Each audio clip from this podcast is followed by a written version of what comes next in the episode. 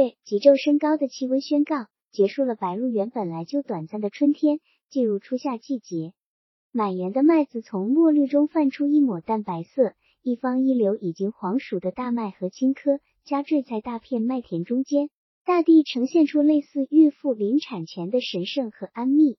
从气象和节令上判断，似乎与以往无数个春夏之交时节的景致没有什么大的差异。无论穷的或富的庄稼人，只是习惯性的比较着今年的节令比去年提早了几天，或者推迟了小半月。穷庄稼人总是比富裕庄稼人更多一些念叨和嘟囔罢了，也是因为他们更加迫不及待的要收获小麦，以减少借贷的次数和数量，迎接果实成熟的期待比以往任何时候都更加迫切。眼巴巴瞅着麦子一天天由绿变黄，急性子的庄稼人提着镰刀，拉着独轮小车走到田头，捉住麦穗捏一捏，瞅一瞅，麦粒还是鼓胀的水豆儿。晚叹一声外黄里不黄咖，于是就提上镰刀，拉上小推车回家去了。突然，一场温腾腾、热燥燥的南风持续了一夜半天，麦子竟然干得断碎掉粒了。于是，千家万户的男人、女人大声叹着麦黄一晌、残老一时的古训，拥向田野，刷刷叉叉镰刀一断麦秆的声浪就喧哗起来。就在那神秘的短促的一响里，麦子熟透了；就在那神秘的一时里。蚕儿上足王翦了。公元一九四九年五月二十日，成为白鹿原社会气候里神秘短促的一场会议时，永久性的改变了本源的历史。黑娃听到电话铃响，心里一跳。每一次电话铃声响，都好像首先撞击的不是耳膜，而是心脏。黑娃抓起话机扣到耳朵上，方知是县西四十里处的麻房镇哨卡打来的。哨兵的嗓门有点沾色。一位上校军官要过哨卡，要到县里找你，陆营长，你说放不放他过卡子？他不说他的姓名，也不报他的来处，却是叫我问你，陆营长还喜欢不喜欢吃冰糖？黑娃搞不清有多长时间自己都处于一种无知觉状态，临醒过来后，发现话机还扣在左耳朵上，汗水顺着话机的下端滴滴到手心里。他已经忘记刚才是怎么回答哨兵的，耳机里早已变成一片冷寂的盲音。他判断不出自己现在比接电话以前更加慌乱，还是更加沉静，却努力回想刚才在电话里自己是怎样问答哨兵监巡的，或者根本就没有做任何回答。他颤抖着手摇起脚把儿，直摇的黑色的电话机在桌子上发白紫似的颤抖。终于到那个不再沾色的嗓门讨风似，他说：“放心吧，陆营长早已放过了。我给少校挡了一辆道奇卡车，坐上走了半晌了，说不定这儿都敲进你的门槛咧。”黑娃放下电话，跨出门去。门外一片静寂。旋即又走进屋子，扯下毛巾，直接塞进盆架下边的水桶里浇了水，使劲擦拭汗腻腻的脸颊和脖颈，然后又脱了上衣和长裤。用马勺舀起凉水往身上泼浇，水流在砖地上，流不出多远就渗进蓝色的砖头，发出干燥焦渴以及的吱吱声。这当儿门外响起微似的问话声，一个熟悉的声音说：“你不甭盘问我，我来盘问你。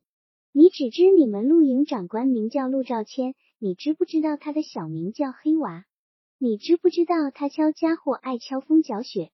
黑娃穿着裤衩。急忙敲出门喊道：“我也记着你的小名，我不好意思再叫。”通身水淋淋的陆黑娃，只穿着一条水淋淋的裤衩，和佩戴着少校肩章一身伪装的陆兆鹏紧紧搂抱在一起。两个荷枪实弹的卫士看见两人的真挚和滑稽，却无法体味这两个朋友此刻里的心境。还是黑娃首先松开手臂，拽着赵鹏的胳膊走进门去。他从里头插死了门栓，想想不妥，又拉开，只对卫士说了一句：“谁来也不许打扰。”然后又插上门栓，急忙蹬裤穿衣服，转过脸问：“我的你呀，你怎么着蹦到这儿来咧？”陆兆鹏从桌子上的烟盒里抽出香烟，点火抽起来，说：“你甭问，你先给人弄俩蒸馍吃。我大概还是昨个晚上过未何时吃的饭。”陆兆鹏身为十五师联络科长。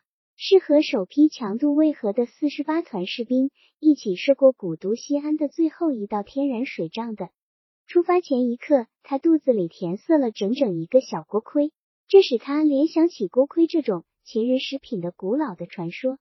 这种形似帽盔的食品，正是适应古代秦军远征的需要产生的，后来才普及到普通老百姓的日常生活里。它产生于远古的战争，依然适应干今天的战争。渭北原地无以数计的村庄里，数以千万计的柴禾锅灶里，巧妇和蠢妇一齐翻新进制在烙锅盔。村村寨寨的街巷里，弥漫着浓郁的烙熟面食的香味。分到陆兆鹏手里的锅盔，已经切成细长条，完全是为了适应战士装炒面的细长布袋。而这种食品的传统刀法是切成大方块，可以想见老百姓的细心。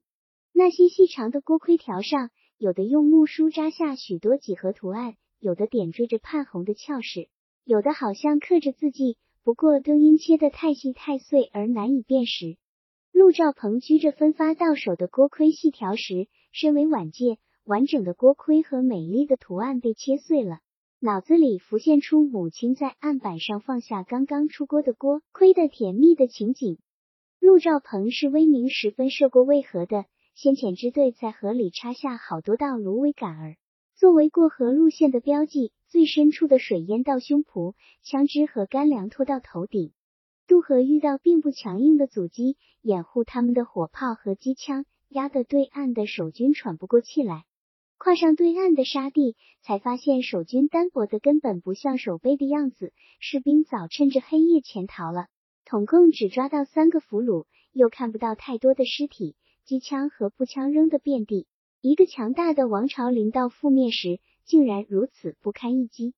陆兆鹏和他的十数个联络科的战士和干部，极力鼓动渡河的营长长驱直入，而违背了到三桥集结的命令，一直闯进西门外的飞机场。守军的阻击不过像一道木桩腐朽的篱笆，很快被攻破。机场上停着几架飞机，全都是残破报废的老鹰式的僵尸。陆兆鹏用短枪敲一敲铝壳，说：“胡长官总是撂下伤兵。”这时候，有战士引着一位穿商人服装的人走过来，说他是西安地下党派来的，接应解放大军来了。陆兆鹏用枪管又敲了敲机壳，郑重的纠正说：“老王同志，你务必记住，从现在起，我们从地下走到地上，成为地上党罗。”老王同志把西安市区地图。和国民党守备部队布防情况资料交给他，又把敌人逃亡前夕破坏炸毁电厂、面粉厂和屈指可数的几家新兴工厂的计划透露给他。陆兆鹏和营长只说了一句，就统一了看法，立即进城。老王同志帮他们找来了一位鬓发双白的火车司机，全营士兵爬上了火车。火车呼啸着开进火车站时，头一次乘坐火车的土八路们惊叫。一支纸卷的喇叭牌香烟才抽掉半截，这营士兵被分成若干小组赶赴电厂、面粉厂和纱厂等要害工厂去了。据说奔到电厂的士兵冲进厂房时，敌特工人员正在垒堆美制炸药铁箱。陆兆鹏走出火车站的时候，听到西城方向传来一声巨响。等他穿过小巷赶到钟楼时，恰好看见一队冲上钟楼的战士矫健的姿态。领头的战士擎着一面红旗，沿着这座城市中心的明代建筑的四方围栏奔跑着，呼叫着。那一刻，赵鹏直后悔没有一架照相机。他随之得知，刚才的那一声巨响是本师本团另一个营的士兵攻进西门时放的炮。西门的门洞被砖头堵死了，不得不动用炸药以满足情急的战士的心理。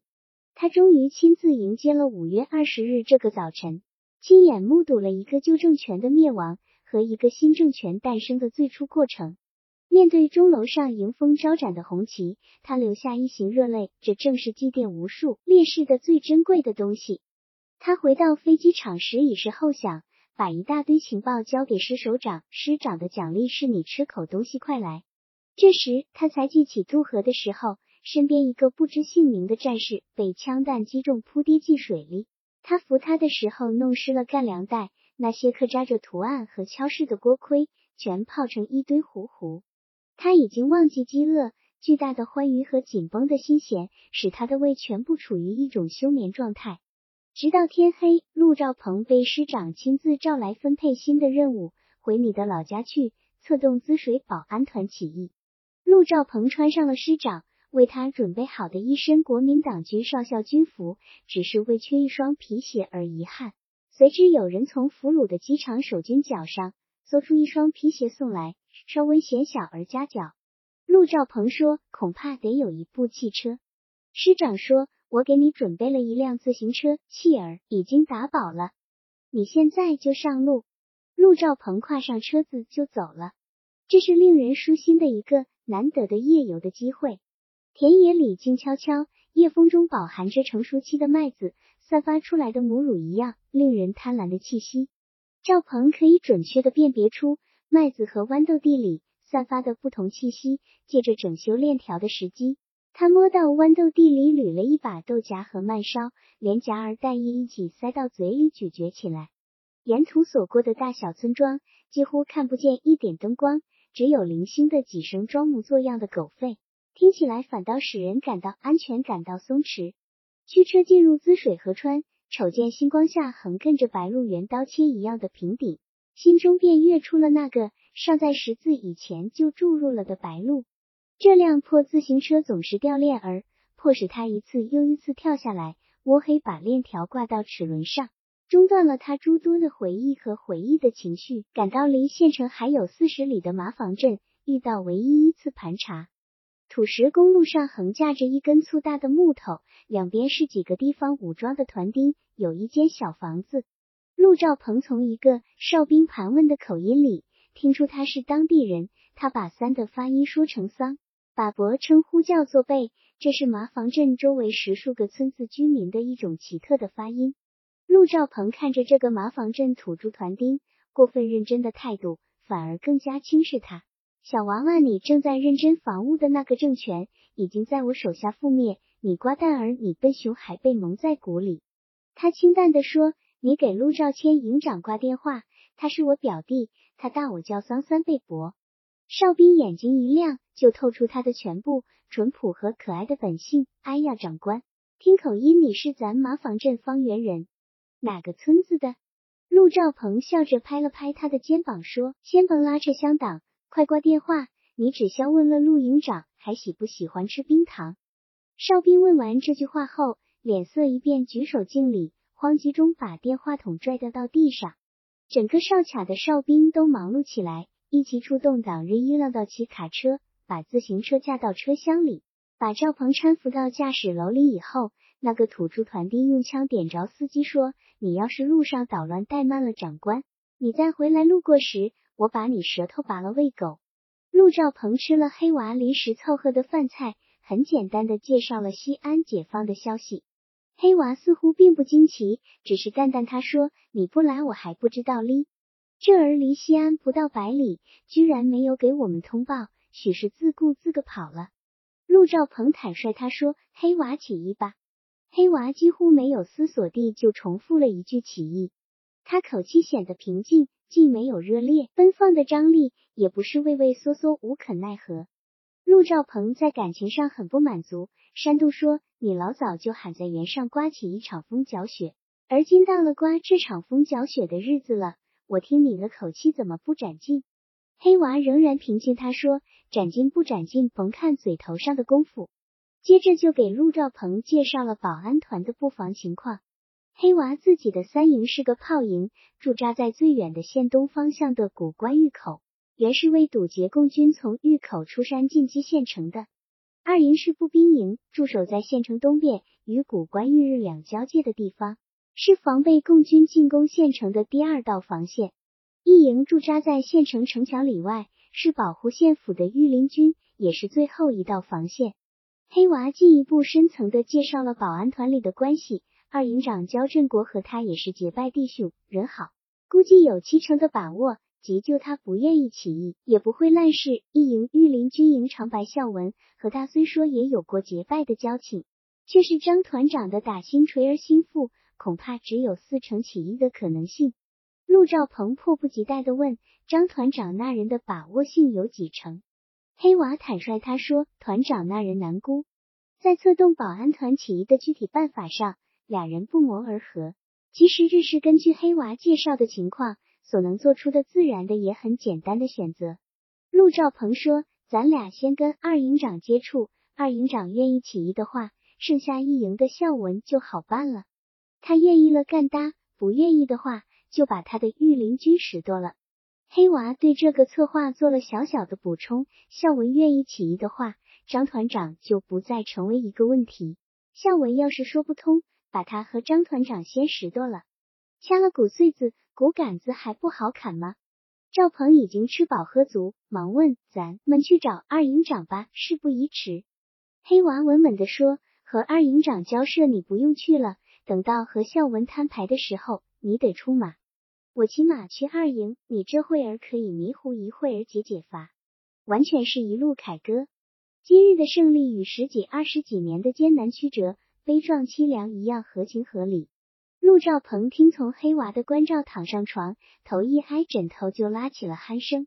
几十年来经历的大大小小的冒险事件，磨练了他的性气，可以抓住一切短暂的时机进入睡眠。他听见马学各地的声音，睁开眼睛，瞧见黑娃旁边站着一位同样装束的汉子，断定策划二营的目的已经达到，从床上翻身跳下来，就与那人握手。焦振国同志，我肯定可以这样称呼你了。恰在这时，电话铃声响起来，黑娃接上电话，正好是孝文打来的，询问黑娃西安城里有没有响动。黑娃迟疑一下，瞅瞅陆兆鹏，陆兆鹏悄声暗示说。正好把他诱过来，黑娃对着话筒神秘他说：“准不准的消息我听到了，你过来一下，咱俩当面说。”黑娃放下话筒，神色紧张起来。这一锤子砸的响砸不响？我不敢保险。焦振国说：“你和他先好说好劝，万一说不成，我就把他拾掇了。”陆兆鹏点点头说：“就这么办。”我和焦营长先避开。黑娃说：“不，咱三人都坐在当面。”那人灵得很，一眼瞅见咱仨摆在这个架势，肯定运明白了，说不定话倒好说。焦振国很冷静，也很简练，坦，只要他进这个门，同意不同意起义都好办。咯噔咯噔的马靴声响到开门的那一瞬间，便戛然而止。白孝文推门进来，站在门里就再抬不起脚来，脸色唰的一下变黄了。事情的发展正应了黑娃的估计。在最好和最坏的估计中，轻而易举的选择了最好的结局。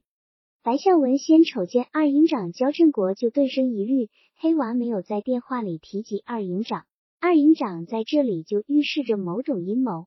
及至他瞅瞄到坐在黑娃另一边的陌生军官，而且迅即辨认出陆兆鹏的时候，就定格在门口。陆兆鹏站起来走向门口。还记得咱们三个给徐先生到柳林里砍柳木棍子的蠢事吗？咱们砍的棍子头一遭，就打到咱们三个的头上。白孝文笑了笑，伸出手说：“我明白你来干什么。”随之握住赵鹏的手，我心里正在盘算这事哩，真没料到你会回咱县来。你来的好。白孝文进一步证实说：“我给黑娃打电话，就是想商量这事，咱不能一条黑路走到底吗？”黑娃和焦振国先后站起来，四个人的胳膊互相箍抱着肩膀，达成默契。白孝文说：“我把话吵明了说，赵千里，我跟振国是结拜弟兄，你先跟振国叫通了，才跟我说。不说你对我心里有没有隔卡，总是把我看扁了。”黑娃一时反不上话来。焦振国也是说：“起誓的话是我先对赵谦捅破的。”陆兆鹏说。话总有个先说后说的问题，要是最后一个跟焦振国说，他也会觉得把他看扁了吧？现在商量起义的事吧。白孝文说：“这是万无一失，我派兵先把团长、县长、书记抓起来就完了。”陆兆鹏说：“让你的部下卡死城门，甭让他们跑了就行。关键是保安团长。向文和郑国去办，先礼后兵，先动员他一块起义。”话说不通，再动手抓不迟。岳维山是我的老朋友，我想见他了，让黑娃领我去拜望。黑娃说：“你甭出去，你在这儿等着，免得出个差错，划不着。”陆兆鹏坐在椅子上等着，心里难以抑制的激动，却又神志不乱，脑子里开始构思选择。见到岳维山时，说什么最好？一声枪响，又连着一声枪响。接着就再无声息，他难以捉摸枪声里是否隐藏着恶祸。他迅即一跳出屋门，问站岗的团丁发生了什么事。团丁惊恐的摇头说：“搞不清，猜不准。”陆兆鹏突然意识到，丰才策划的方案过于的简单，甚至不无严重疏漏，完全可能导致出另外的糟糕结局。孝文出门以后，如果不是去对付团长，而是对黑娃和焦振国突施袭击呢？刚才的枪声又恰恰响了两下。他转到屋子墙侧的隐蔽处，装作尿尿，做好了应变的最坏准备。几个团丁急匆匆砸他打走来，似乎还拖拽着一个人，咚地一声扔下了。陆兆鹏看见白孝文和焦振国走到门口，才放下心走过去，看到门口砖台阶下扔着一具死尸。白孝文说：“我把他拾掇了。”陆兆鹏尖：“你把谁拾掇了？”白孝文说：“团长嘛，还能拾掇谁？”陆兆鹏问。他拒不接受起义还是反抗？白孝文不耐烦，他说：“他咯咯嚷嚷拿不定主意，谁这振儿还有心跟他磨缠？”陆兆鹏说：“打死了算了，你把尸首拖来弄啥？”孝文轻巧地说：“请你验明正身呀。”三个人重新在屋子里坐下，焦振国说起和张团长谈话的经过。张团长一看见他和白孝文进门，就眨眨眼睛，狐疑满面地问。有啥重要情况，你俩一搭来。按说他俩此时谁也不该来，应该驻守在阵地上。白孝文说：“西安已经解放了，咱们起义吧。”张团长张了张嘴，没说出话，虚汗一下布满脸孔，更加频繁的眨着眼睛。终于咯咯囔囔说：“你们要起义，我不阻挡。看在多年的交情上，让我归还故乡，解甲务农。”焦振国还没说就一句话。白孝文的枪场已经响了，正击中张团长的左胸。张团长猛然弯了腰，双手捂住胸口，好久才仰起头来，紧紧盯着白孝文。白孝文对着张团长的脸又射了一枪，张团长迅速向一堵孤墙倒下去。这时，黑娃压着岳维山进来了。陆兆鹏脑子里还想着张团长被孝文迎面击中的脸孔会是怎样扒皮撕裂的景象。还在想着有无必要迎面放这一枪的事，突然看见了岳维山背负着双臂站在屋子里的敞亮处。岳维山也显得老了，眼角和额头的皱纹不再细密，而变得粗深了。藏青色中山服被麻绳抽拽的再不周整，偏分的头发已经疏朗，也呈现出紊乱。唯有那双眼睛略现懊丧，却绝无一缕畏切。他很安静的站在屋子中间。沉静的眼神和平静的脸色显示着他的自信。陆兆鹏依然稳稳坐在椅子上，两只胳膊架在椅子左右两边的扶栏上，食指交叉着一动不动。在岳维山最初进门时，他翻眼瞅了一下，然后就这么坐着不动。对这个人说什么傲视和蔑视的话，已经没有意义。实施怎样的报复，也难使人产生报复的痛快。这个人与他效忠的那个政权已经不可挽回地完蛋了，但不说一句什么话也难以平复情感。他和他毕竟交手争斗了二十多年呐。陆兆鹏从椅子上站起来，缓缓走到岳维山当面，紧紧盯住那双眼睛。岳维山并不畏怯，也不躲避，沉静的盯着赵鹏，两双眼睛就那么对峙着。陆兆鹏踹了踹嘴唇，说：“我过去在你手里标价是一千块大洋。”你而今在我手里连一个麻钱都不值。岳维山脸颊上的肌肉抽搐一下，陆兆鹏一转身，重重的甩出一句：“你比我贱。”黑娃请求说：“我把他先关起来吧。”岳维山这时才开了口：“给我一枪，你们也少了麻烦。”陆兆鹏摆摆手，招呼黑娃说：“咱们先坐下来开会。”随之走到岳维山眼前，解下捆绑着胳膊的细麻绳，拍拍他的肩膀。你也坐下来旁听，我们要商量滋水县保安团起义的备细事项。你看看，你听听，看看我们将怎样摧毁你二十多年来在滋水惨淡经营的那个反动政权吧。岳维山为陆兆鹏强按在肩膀上的那只手压坐到一只椅子上去，撑着他身心的那根柱子折断了，微侧着脑袋，闭上眼睛。陆兆鹏看了看表，仰起头说：“同志们，我们抓紧开会。”现在差三分就到零点，滋水县事实上已经属于人民了。多半年后，即滋水县解放后的一个新年刚刚过罢，副县长陆兆谦在他的办公室里被逮捕。黑娃那阵子正在起草一份申请恢复自己党籍的申请报告，屋子里走进两个人来，他没抬头，直到来人夺出手中的毛笔时，他才发觉来人不是向他请示工作。他尚来不及思索，已经被细麻绳索捆死了胳膊。黑娃跳起来喊：“为啥？为啥？谁派你们来的？”俩人啥话不说，只推着他往门外走。黑娃被囚禁县城西角那座监狱，他向送饭的人和看守的人千遍万遍请求：“我要见县长，我要见白孝文，我要见白县长。”他最后忍不住大声嚎叫：“我要见白孝文，白县长！”直到嗓子吼出血，连一丝声音也发不出来。突然躺在床板上，把一些不连贯的往事想过一遍，再想一遍。起义的仪式是第二天下午举行的。他的炮营打响了起义的礼炮。陆兆鹏没有参加那个激动人心的起义，他把一切安排妥当，于黎明时分骑着那辆破自行车就回城里去了。说是师部的工作更加紧迫。听说赵鹏回到西安只待了两天，又随着部队一路朝西打去，一直追打到新疆。他没有给他来信，也没有捎过一句话。现在他在哪里？活着还是死了，都搞不清。据说福梅战役伤亡很大，如果能搞清赵鹏的下落，一切都会烟消云散。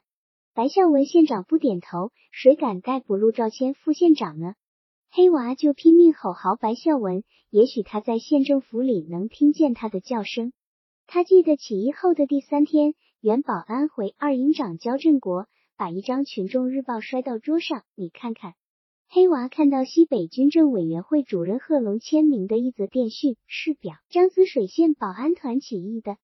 电文的称呼为滋水县保安团一营营长白孝文同志。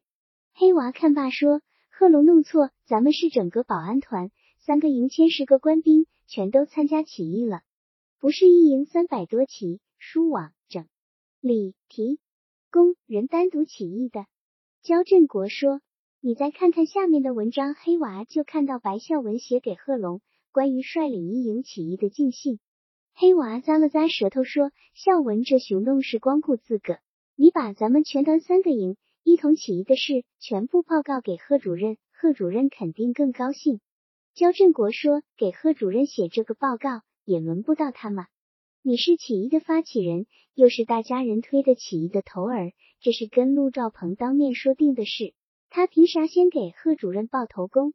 黑娃不满意的瞅了焦振国一眼，兄弟，不是我说你，你这人心眼儿太窄，这算个啥大不了的事？孝文报了也就报了，他没写上二营三营，难道你我就不算起义？焦振国撇着嘴角说：“黑娃老哥，你给我开一张起义证明条子，我告老还乡务农呀！”黑娃火了，你这算做啥？咱们刚起义刚解放，恨不能长出三个脑袋八双手。你倒要走了，你走了，革命工作撂给谁？我能招架得住？焦振国毫无所动的坚持要走。黑娃急了，说：“你不说清道明，我不开证明，你是不是对我不满？”焦振国说：“我总切着孝文把打团长脸上的那一枪。”黑娃仍然没有放手。焦振国归乡。半月后，中共滋水县县委第一任书记秦继贤同志赴任，焦振国从他手里磨缠到一张起义证明件，终于回陕南那个闭塞的小县去了。临行时，黑娃只是简单的和他握了握手，很不满意，甚至瞧不起这个结拜兄弟的狭隘心胸。黑娃在监狱里蹲了不足一月，任何人都没有前来探望，这是有令禁绝的。他只被提审过两次，罪状有三条。一土匪匪首残害群众，二围剿红三十六军，三杀害共产党员。黑娃对自个在土匪山寨做二拇指的罪行全部供认不讳，只是对人民法官提示一句：“我后来就学为好人了呀。”关于剿灭红三十六军的罪状，黑娃做了充分的辩解，那是大拇指领人干的，只伤害了房顶的一个哨兵，随后又给其他红军战士。分发了银元和烟土作为盘缠出山，而且把政委陆兆鹏接上山去治好了枪伤。年轻的人民法官没有听完黑娃的辩解，就笑得不屑再听，讥笑陆兆谦的为人处事与名字不符。编排功劳跟编故事一样离奇，未免太不谦虚。至于杀害共产党员陈舍娃的事，黑娃已怒不可遏，那不是共产党员，是游击队的叛徒。他在秦岭游击队里偷偷摸摸侮辱山里女人，事发后害怕受处置，逃跑出山，找到我的门下。他并不知道我跟秦岭游击队政委韩裁缝是老交情。后来我问韩政委还要不要这个队员，韩政委说人家投奔你了，就由你打发吧。我知道打发的意思。我让部下把他崩咧。只有这件事，法官认真听了他的辩解，而且说我们再查查。黑娃回到号子里，就又想起一件事，知道处置叛徒陈设娃的事范围很小。事过几天之后，在团部开会，才只有白孝文问过他。想到这件事，黑娃心里就一窦顿生：这条罪状难道是白孝文提供的？但又无法对质，更无法肯定。知道这件事的毕竟不是白孝文一个人。第二次审判仍是那三条罪状的又一次复核，这一次黑娃激烈而坚决的拒绝第二条和条三条罪状，只对第一条中所列举的土匪行径部分承认。他毫不含糊地向法官声明，滋水县保安团的起义是陆兆鹏策划的，由我发起实施的。从提出起义到起义获得胜利的整个过程，都是由我领导的。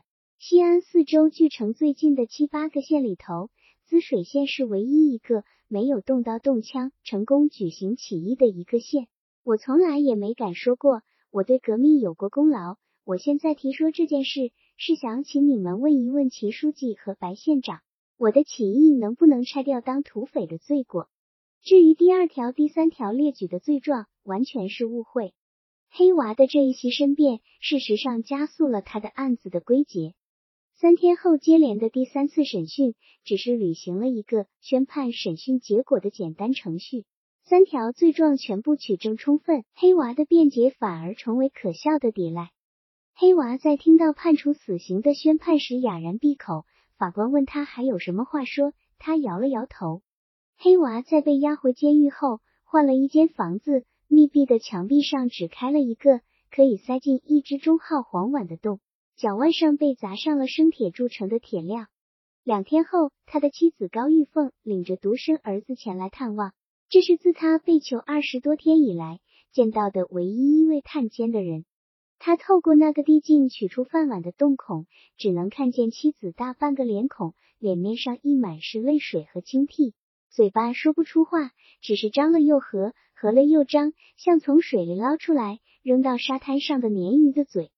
黑娃说：“你要去寻赵鹏，你寻不着，你死了的话，由儿子接着寻。”高玉凤这时才哇的一声哭出来，随之把儿子抱扶起来。他看见洞孔里嵌着儿子的小脸蛋，叫出了一声“爸爸”。黑娃突然转过身，他不忍心看见那张酷似自己的眉眼，便像一棵被其根锯断的树干一样栽倒下去。白嘉轩得悉黑娃被囚禁的消息，竟然惊慌失措起来。第二天，集体起身，背着搭链下了白鹿原，佝偻着腰，小心翼翼踏上滋水河上的木板桥时，有人认出他是解放后第一任滋水县县长的父亲，恭敬地伸出双手搀扶他过桥。白嘉轩挥动手杖，打开了那双搀扶的手，头也不抬，踏上了吱扭作响的独木桥。他走进儿子白孝文的办公室时，扬起脑袋，满脸肃杀，语言端出直入：“我愿意担保黑娃。”白孝文愣怔了一下，又释然笑了，从父亲肩头卸下粗线，织成白系搭脸，扶着父亲在椅子上坐下，倒下上杯茶。这是他荣任县长以来第一次在县城接待父亲，倍觉欢悦。正月十五，县城用传统的焰火放花欢度新中国第一个元宵节的时候，他曾邀请父亲和弟弟以及弟媳们到县城去观赏，结果父亲没来，也禁住了弟弟和弟媳。白嘉轩捏着茶杯，又重复一遍：“我今日专意担保黑娃来咧。”白孝文却哈哈一笑：“新政府不瞅人情面子，该判就判，不该判的一个也不冤枉。你说的哪朝哪代的老话呀？”白嘉轩很反感儿子的笑声和清淡的态度。黑娃不是跟你一搭起一来吗？容不下他当县长，还不能容他回原上种地务庄稼。白孝文突的变脸：“爸，你再不敢乱说乱问。”你不懂人民政府的新政策，你乱说乱问，违反政策。屋子里干部出出进进，忙忙碌碌向白县长汇报请示。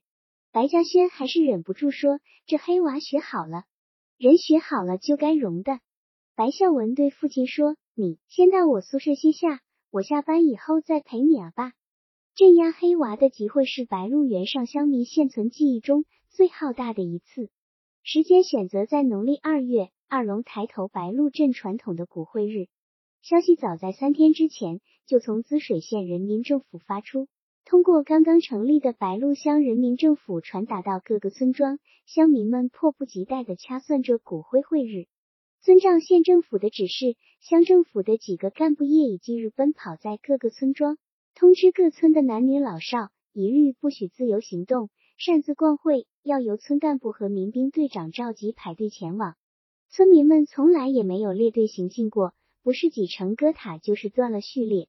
胳膊上扎着红袖筒的民兵推推搡搡，把那些扭七列八站着蹲着的男女推到应该站的位置上去。好多村子还没有置备下红旗，于是仍然把往年给三官庙送香火时用的花边龙旗撑出来，只是撕掉了龙的图形，贴上了村庄的名字。会场设在白鹿镇南边与小学校之间的空场上。各个村子的队伍按照灰线划定的区域安顿下来。当一队全副武装的解放军战士押着一个死刑犯登上临时搭成的戏台以后，整个会场便潮涌起来。此前为整顿秩序的一切努力都宣告白费。黑娃在被押到台上的时候，才知道和他一起被处决的还有岳维山和田福贤。他被卸下脚镣，推出那间只有一个洞口的囚室时。就想到了升之即止，随之又被反复了胳膊，推上一挂马车，由四个解放军押着半夜里上路。马车驶上白鹿原时，天色微曙，凭感觉，他准确的判断出回到原上了，忍不住说：“能让我躺到我的原上，算万幸了。”他站在台口，微微低垂着头，胸脯里憋闷难抑，转低身，急嘟嘟地对坐在主席台正中的白孝文说。我不能跟他俩一路挨枪，请你把我单独执行。我只求你这一件事。没有人搭理他。他被押解的战士使劲扭过来，黑娃就深深的低下头去。白孝文县长发表了讲话，四个各界代表人物做了控诉发言，最后由军事法庭宣布了死刑判决和立即执行的命令。白嘉轩一反常态的参加了这个声势浩大的集会。他对这类热闹从来缺乏热情和好奇，宁可丢包了衣服，热汗蒸腾的踩踏压花机，也不想挤到人窝里去看要猴的卖大力丸的表演，即使是几十年不遇的杀人场合。镇松军枪杀纵火犯时，他没有去；田福贤在小学校西围墙外枪崩陆兆鹏的那回，他也没有去。这回镇压反革命岳维山、田福贤和陆兆娃的集会，他参加了。这个重大活动的地点选择在白鹿原的用意十分明显。被镇压的三个罪犯，有两个都是原上的人，只有岳维山是个外乡客。主持这场重大活动的白县长也是原上人。白嘉轩尾随在白鹿村队列最后，因为腰被驼得太厉害，行动迟缓，赶不上脚步。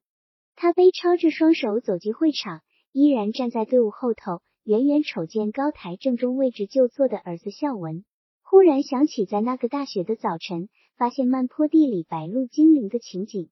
在解放军战士押着死刑犯走向戏台的混乱中，他浑身涌起巨大的力量，一下子挤到台前，头一眼就瞅见黑娃焦躁干裂的嘴唇和布满血丝的眼睛。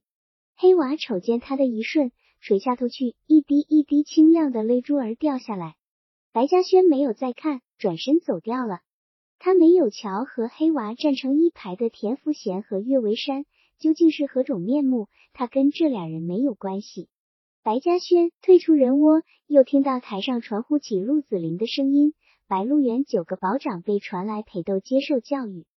他背抄起双手离开会场，走进关门闭店的白鹿镇，似乎脚腕上拴着一根绳子，绳子那一头不知是攥在黑娃手里，还是在孝文手上。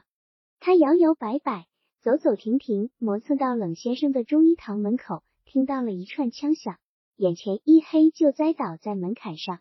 白嘉轩醒来时，发觉躺在自家炕上，看见许多亲人的面孔，十分诧异。这么多人围在炕头炕下的搅的干什么？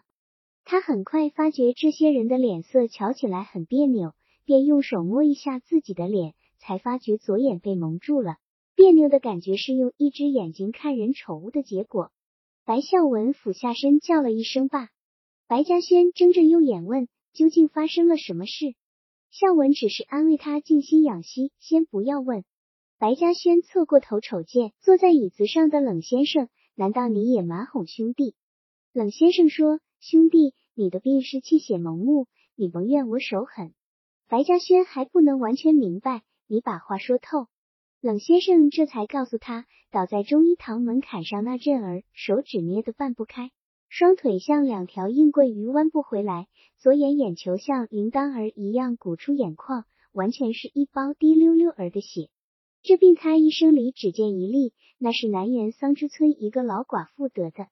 他守寡办事，把两个儿子拉扯成人，兄弟便分家时，为财产打得头破血流，断胳膊坏腿。老寡妇气得栽倒在地，气血蒙眼。冷先生被请去时，以为是太晚，眼球上薄如蝉翼的血泡儿亦已破裂，血水从窟窿里汩汩流出来，直到老寡妇气绝。冷先生说：“我来不及跟谁商量，就动了刀子。这病单怕血泡儿破了，就收拾不住了。”白嘉轩摸了摸左眼上蒙着的布条儿，冷漠的笑笑：“你当初就该让它破了去。”众人纷纷劝慰白嘉轩，白孝文压低声儿提醒冷先生说：“大伯，这件事日后再甭说了，传出去怕影响不大好。”一月后，白嘉轩重新出现在白鹿村村巷里，鼻梁上架起了一副眼镜，这是祖传的一副水晶石头眼镜，两条黄铜硬腿儿用一根黑色丝带儿套在头顶，以防止掉下来碎了。白嘉轩不是鼓不起往昔里强盛凛然的气势。而是觉得完全没有必要，尤其是作为白县长的父亲，应该表现出一种善居乡里的伟大谦虚来。这是他躺在炕上养息眼上的一月里反反复复反思的最终结果。危险茶色的镜片保护着右边的好眼，也遮掩着左边被冷先生的刀子挖掉了眼球的瞎眼。左眼已经凹陷成一个丑陋的坑洼，他的气色滋润柔和。脸上的皮肤和所有器官不再绷紧，全部现出世事洞达者的平和与超脱。骤然增多的白发和那副眼镜，更添加了哲人的气度。他自己一手拄着拐杖，一手拉着黄牛到原坡上去放青，站在坡坎上久久凝视远处暮霭中南山的峰峦。白嘉轩牵着牛悠悠回家，在村外路外撞见陆子霖，就驻足伫立，在一道高级溪头的台田冷坎上。陆子霖趴在已经返青的麦田里，用一只废弃的镰刀片子，在冷砍的草丝中专心致意地掏挖着牛奶奶的块状根茎。他的棉衣棉裤里出现断缝开，吊着一缕缕、一串串污脏的棉花套儿，满头的灰色头发像丢弃的破毡片子，扇住了耳朵和脖颈。黄里透亮的脸上涂抹着眼屎、鼻涕和灰垢，两只手完全变成乌鸦爪子了。他匍匐在地上，扭动着腰腿，使着劲儿，从草丛刨挖出一颗鲜嫩嫩的羊奶奶，捡起来擦也不擦，连同泥土一起塞进嘴里。整个脸颊上的皮肉都随着嘴巴香甜的咀嚼而欢快的运动起来，嘴角淤结着泥土和羊奶奶白色的叶汁。陆子霖抬头盯了白嘉轩一眼，又急忙低下去，用左胳膊圈盖了一片羊奶奶的经脉，而且吐浓着。你想吃，你自个找去。这是我寻见的，我全占下咧。白嘉轩往前凑了凑，问子霖：“你真个不认不得我咧？”陆子霖头也不抬，只忙于挖刨，认得认得。我在原上就没有生人咖。你快放你的牛，我忙着哩。白嘉轩判断出这人确实已丧失了全部生活记忆时，就不再开口。陆子霖被民兵押到台下去陪斗，瞧见发即将被处死的岳维山、田福贤和陆黑娃，觉得那枪膛的快枪子弹将擦着自己的耳梢射进那三人的脑袋，耳梢和脑袋可就只差着半寸。他瞅见主持这场镇压反革命集会的白孝文，就在心里喊着：天爷爷，陆家还是弄不过白家。当他与另外九个保长一排溜面对拥挤的乡民，低头端立在台子前头时，就听着一个又一个人跳上台子控诉月田和黑娃的罪恶。台下一阵高过一阵，要求处死这三个人的口号声浪。陆子霖感到不堪负载，双腿打软，几次差点跌跪下去。突然脑子里嘣嘣一响，似乎肩上负压的重物被推卸去，浑身轻若纸灰。拥挤在陆子霖近前的人嗅到一股臭气，有人惊奇的嬉笑着叫起来。陆子霖吓得屙到裤裆了。许多人捂鼻掩口，却争着瞧陆子霖。屎屎顺着棉裤裤筒流下来，灌进鞋袜，留意到脚下的地上，恶臭迅速扩散到会场。民兵发现后，请示过白孝文，得到允许，就把陆子霖推着嗓着弄出会场去了。